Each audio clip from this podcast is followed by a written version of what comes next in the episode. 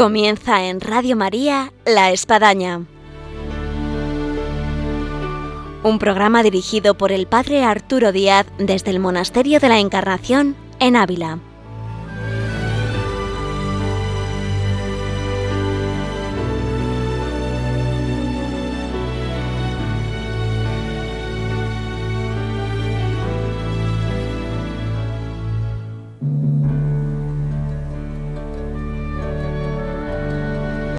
Buenos días, les habla el Padre Arturo Díaz. Bienvenidos a La Espadaña. Como todo último viernes de mes, en este mes de noviembre terminamos la espadaña con la vida y obra de Santa Teresa. Y en este caso nos vamos a trasladar a Andalucía, hacia ese lugar tan lejano que le parecía a Santa Teresa y vamos a ir de la mano de María Ángeles Álvarez una vez más para conducirnos en esta vida y obra de Santa Teresa, en lo que es su encuentro con el Padre Gracián en Beas y todo lo que ahí se va a suscitar para llegar hasta pues, los últimos puntos de Andalucía como es Sevilla y realizar esa hermosa fundación. Así que ahora comenzamos. Bienvenidos a la espadaña.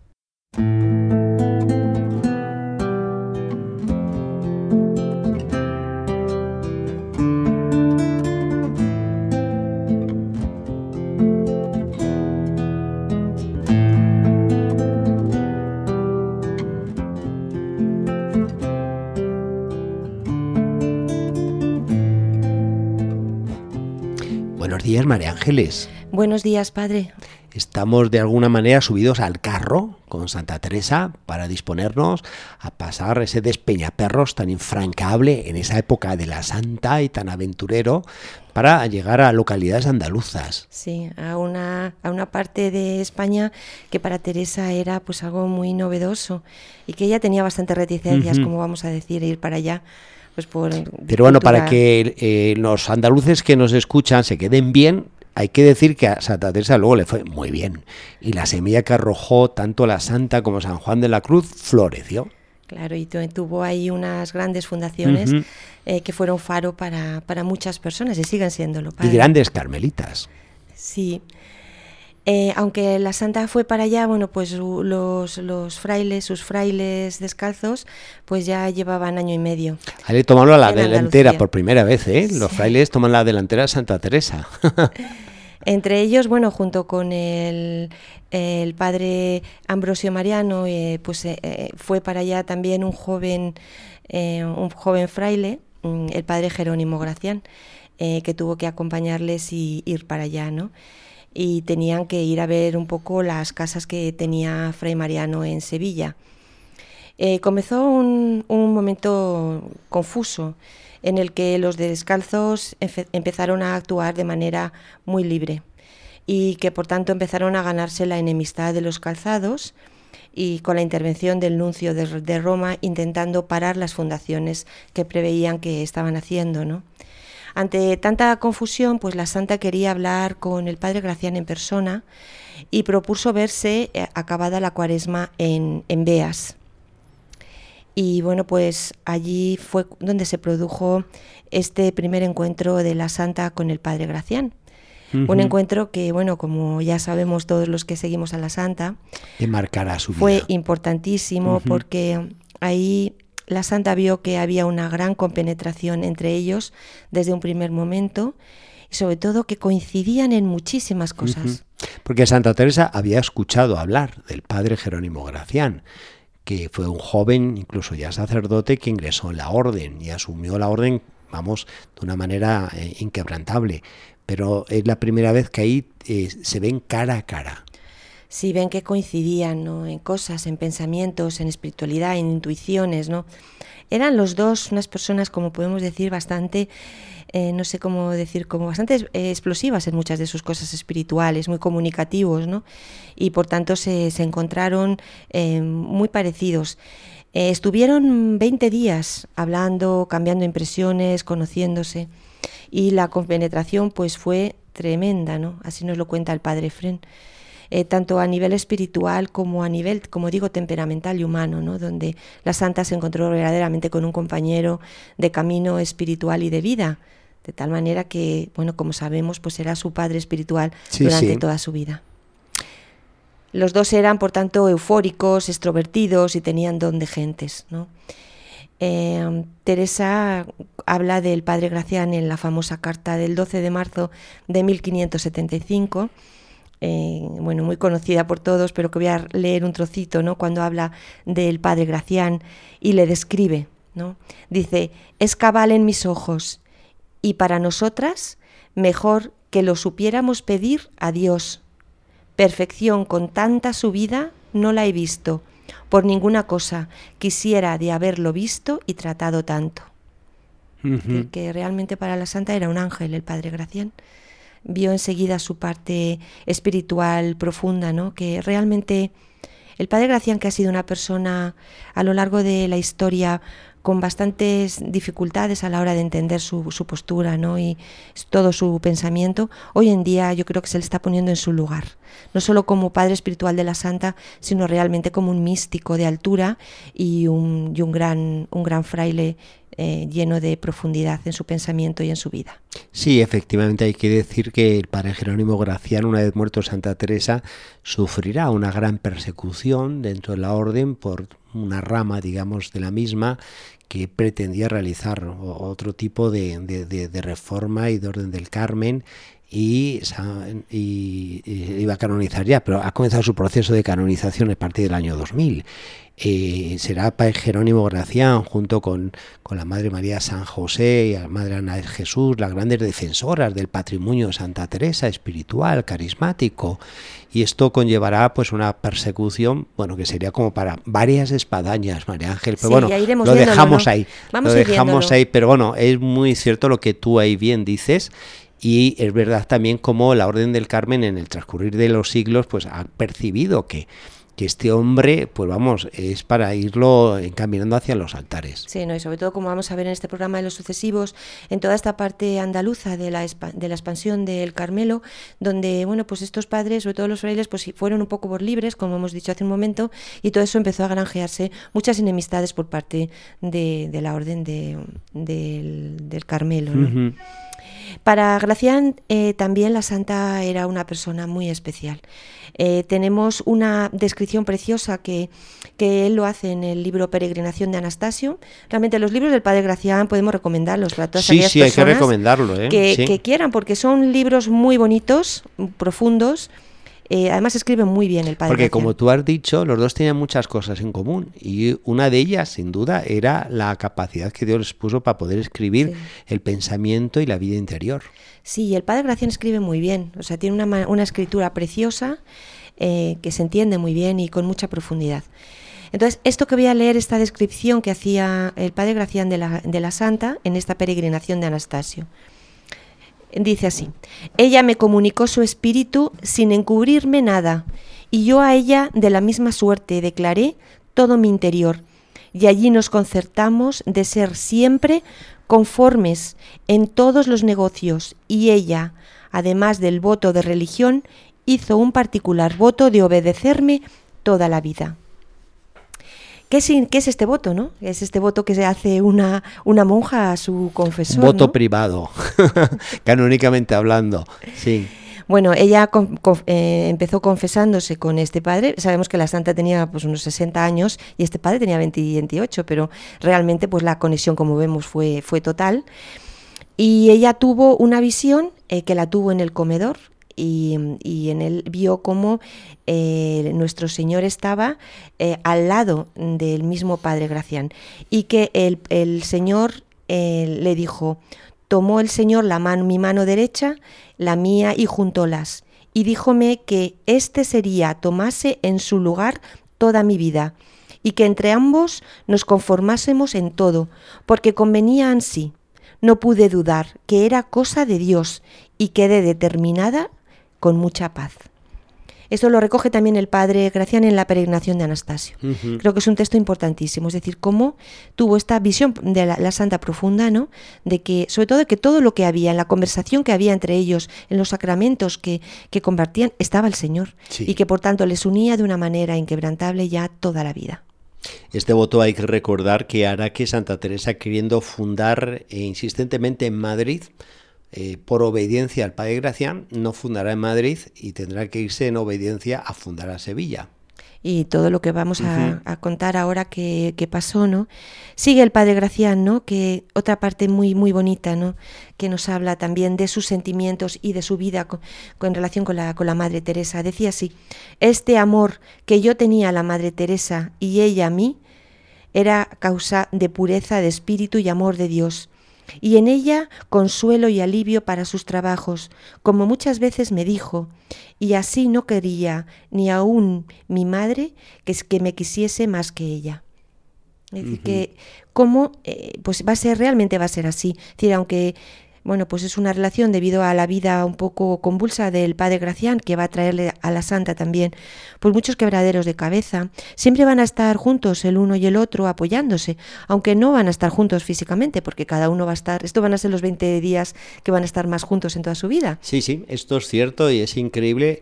Luego la sintonía que tendrá, pensando que no había teléfono, no había correo electrónico y, y a veces llegaban las cartas y otras veces no llegaban las cartas no sé, cómo dice él, ¿no? Ella a mí me causaba pureza de espíritu y amor de Dios. Es decir, como en estas relaciones profundas, ¿no? Entre un confesor y un alma que a él también se atiene, ¿no? Puede haber este tipo de relaciones que yo creo que muchos oyentes pueden llegar a sentir, ¿no? Como que es así. Y como ella, eh, para ella, ¿no? Como le debía de, de decir al padre Gracián, ¿no?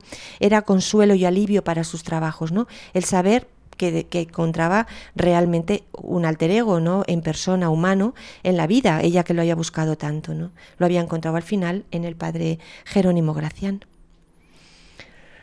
Y realmente, bueno, pues, mm, pues esto es, ¿no? La relación entre, entre los dos pues va a ser realmente un motor que va a llevarles por muchos caminos.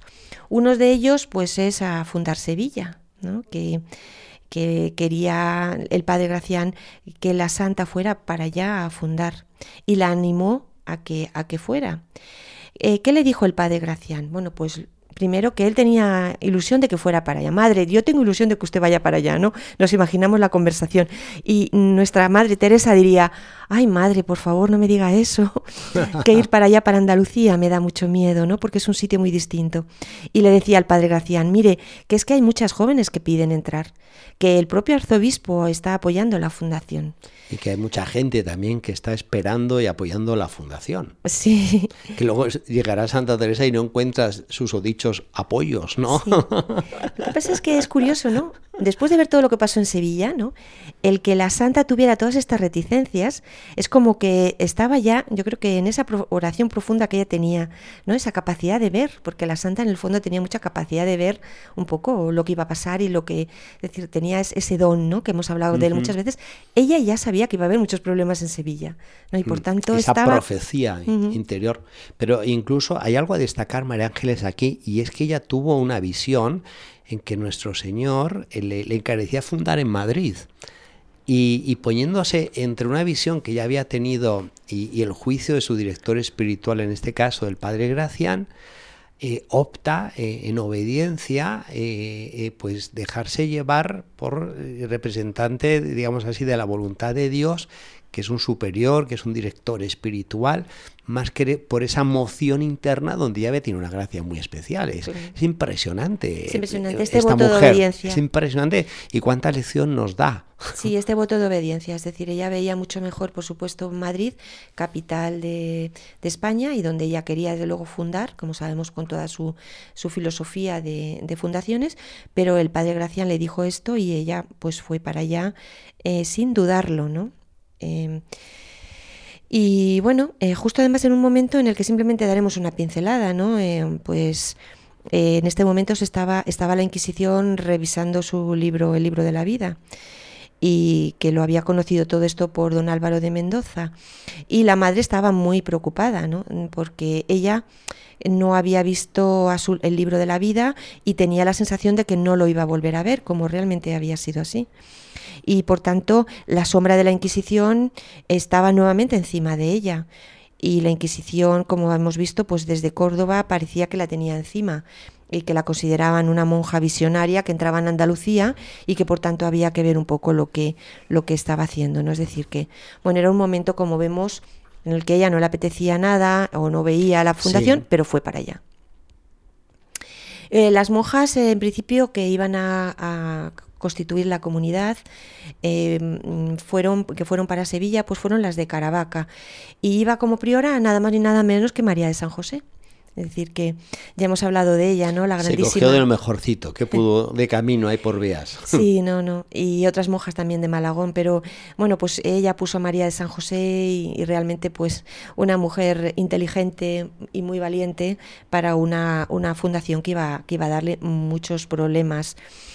Y bueno, eh, nos cuentan las crónicas algo que luego vamos a ir viendo, ¿no? Y que todavía me impresiona, ¿no? Es que dice, partieron sin nada, eso es cierto. Y, algo más que sin nada, que ahora, lo contará María Ángeles. No, partieron sin nada, eh, pero además dicen, creyendo que iban a ayudarles allí mucho. ¿no? O sea, ellas pensaban que las iban a ayudar muchísimo por lo que había contado el padre Gracián y como vamos a ver, pues no las ayudaron tanto y sobre todo no tenían nada.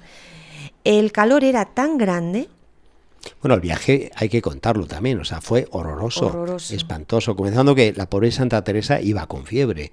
O sea, si se suma eso el calor y, los días y, el mal dormir y estar en un carromato, eh, uno se puede imaginar eh, el calvario que Santa Teresa debió de, sufrir de, viaje. Todo eran complicaciones y el calor, como digo, no tenían mm, comida, eh, se quedaron sin agua y, bueno, y dice, cuando dice la, hermana María de San José, ¿no? Eh, que mientras todas iban con mucho calor, con hambre, mareadas y cansadas, dice, nuestra madre iba embebida de emoción de la, por la belleza del campo, todo florecido. Porque con la diversidad de flores y cantos de mil pajaritos, todos se deshacían alabanzas de Dios. Es decir, ella, mientras en otra sintonía iba viendo la, belleza del campo y dándole gracias a Dios por todo el lugar. Bueno, pasaron por una venta y donde había unos hombres que según decía eh, Julián de Ávila, ya sabemos el, el, escudero, podemos llamarle así, de la comitiva, pues eran los más perversos que habían visto en su vida. Estos hombres estaban borrachos, el agua escaseaba y era más caro que el vino, y no podían comer nada de las provisiones que traían. Luego pasaron por Linares eh, y para, para, pasar en barca por el río Guadalquivir. Vamos, todo esto lo contamos ahora y como tenemos estos medios de transporte tan sencillos, pues nos parece bueno, pues pasar el río Guadalquivir. Nada. Nada. Pero hay que ponerlo en, en los carros que llevaban y en la época, ¿no? Y luego también que hubo un momento en que ellos perdieron el camino, el carro estuvo a punto de irse por un barranco, consideraron que un pastor que apareció por ahí, que comenzó a gritarle, fue una especie de San José, que le salvó de caer por un abismo. En fin, una aventura. Todo era lleno de, como una novela. Eh, en el que bueno ellos pensaban ellas pensaban que el río lo iban a pasar fácil porque tenía poca agua pero no fue así y además, em, bueno, pues eh, eh, tal y como nos cuentan en el proceso de Ávila, ¿no? que van contando todas las cosas, porque curiosamente luego Santa Teresa no nos cuenta muchas de las cosas así como más del día a día enrevesado, quizá porque ella iba en sus escritos siempre a hablar de, en plano espiritual. pero bueno, un poco más allá de la aventura. Sí, pero los procesos siempre son eh, lugares en los que nos enteramos de muchas cosas. ¿no? dicen así, nos engañó un, un barquero diciendo que en su barca podíamos pasar todos. Y no era su barca para pasar, sino solo la gente y algunas cabalgaduras, y el por ganar se atrevió a que nos pudiera costar bien caro. Al fin pasamos las monjas y la gente bien.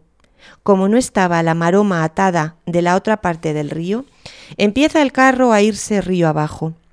Fue menester que todos asiéramos de la maroma que estaba suelta y atada al barco, Parte de las monjas estaban de rodillas clamando a Dios y parte de ellas ayudaban a tirar de la maroma.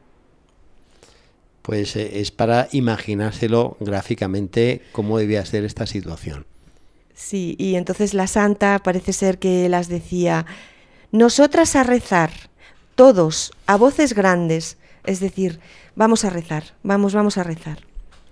Y nada, pasó la barca a la deriva bajo las vistas de un caballero cerca de su castillo, que como ha comentado padre, bueno, pues empezó a, a, decir primero mil abominaciones sobre monjas y, frailes y luego al final las ayudó con una total empatía y que bueno, pues que realmente realmente fue una persona que las ayudó en ese momento tan duro, ¿no? Y curiosamente cuando ya se detuvo la barca y ya pudieron llegar a, la orilla y todo, pues mientras todo el mundo estaba como muy enfadado con el barquero por las informaciones falsas que les había dado y que les había podido costar la vida, pues no, la santa no tenía esa visión. ¿no? Nos cuentan que la santa lo que sentía era lástima del barquero y de su hijo. Es decir, cómo esto pasa muchas veces en la vida de la santa. Es decir, cómo da la vuelta a las situaciones, ¿no? En vez de pensar de una persona mal, porque me ha engañado, porque está a punto de perder la vida, porque mira que piensa, le da la vuelta y dice, pero pobre hombre, este hombre está todos los días jugándose la vida de esta manera y su hijo también. No sé, creo que Estos son los santos, de vida. Son los santos, que ven, ven mucho más allá. Sí, porque al final, bueno, pues, eh, bueno, y pasaron ahí la noche debajo de, de un, en una peña, ¿no? Allí donde, donde pudieron encontrar un monasterio y donde pudieron pasar la noche y donde eh, el caballero pues les ayudó a encontrar un lugar. Bueno, pues seguimos, por tanto, padre, pues hablando de... De, la fundación que vamos camino a Sevilla. Sí, sí, sí, sí. Y, um, Estamos más o menos ubicados en Despeñaperros prácticamente. Exactamente. y por tanto, pues vamos a ir camino eh, de Sevilla y vamos a ver todas las cosas que, que van a pasar de ahora en adelante. Muy bien, María Ángeles, pues nos quedamos aquí con ganas de más, como siempre, en todos los programas de la Espadaña, en esta vida y obras de Santa Teresa. Eh, que nos vamos a ubicar ya en diciembre, ya en Navidades, tocando casi casi el programa. Eh, dado que el 25 de diciembre es Navidad, último viernes de mes, pues tendrá que ser el 18 de diciembre. Así que bueno, no, no se lo pierdan. Tengo además una musiquilla por ahí muy bonita que la podemos poner con, folclore andaluz y que invita a la Navidad con textos de Santa Teresa. Y, nos veremos pues, pues en esa fecha, Dios mediante, eh, tocando Sevilla y la Navidad. Pues muy bien, pues les, les invitamos a todos a seguir leyendo las cosas de la Santa. Vivo sin vivir en mí y de tal manera espero que muero porque no muero. Vivo sin vivir en mí.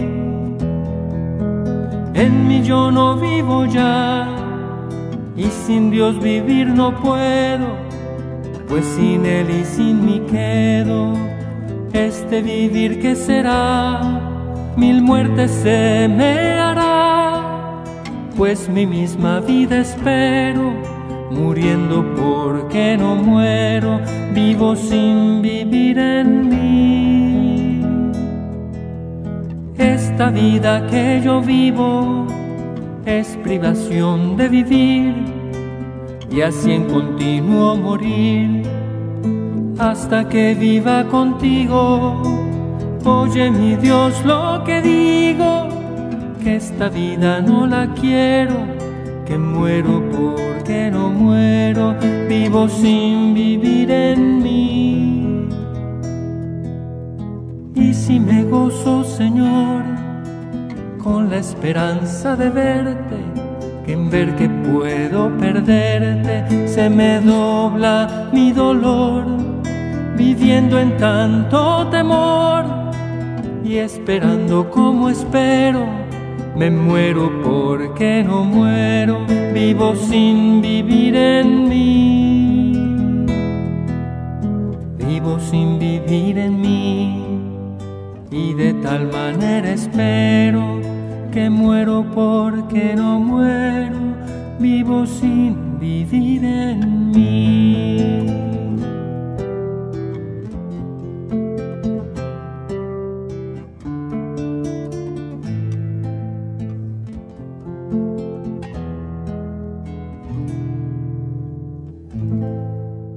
Muy bien, pues llegamos aquí al final de este programa eh, con María Ángeles Álvarez en la vida y obra de Santa Teresa, en todo este recorrido que estamos haciendo y ahora ya camino de Andalucía y gustando de lo que supone este libro de las fundaciones de manera especial y esta Santa Teresa puesta en fundaciones y que tanto nos ayuda en nuestra vida. Hasta el próximo viernes, Dios mediante, aquí en La Espadaña. Les esperamos.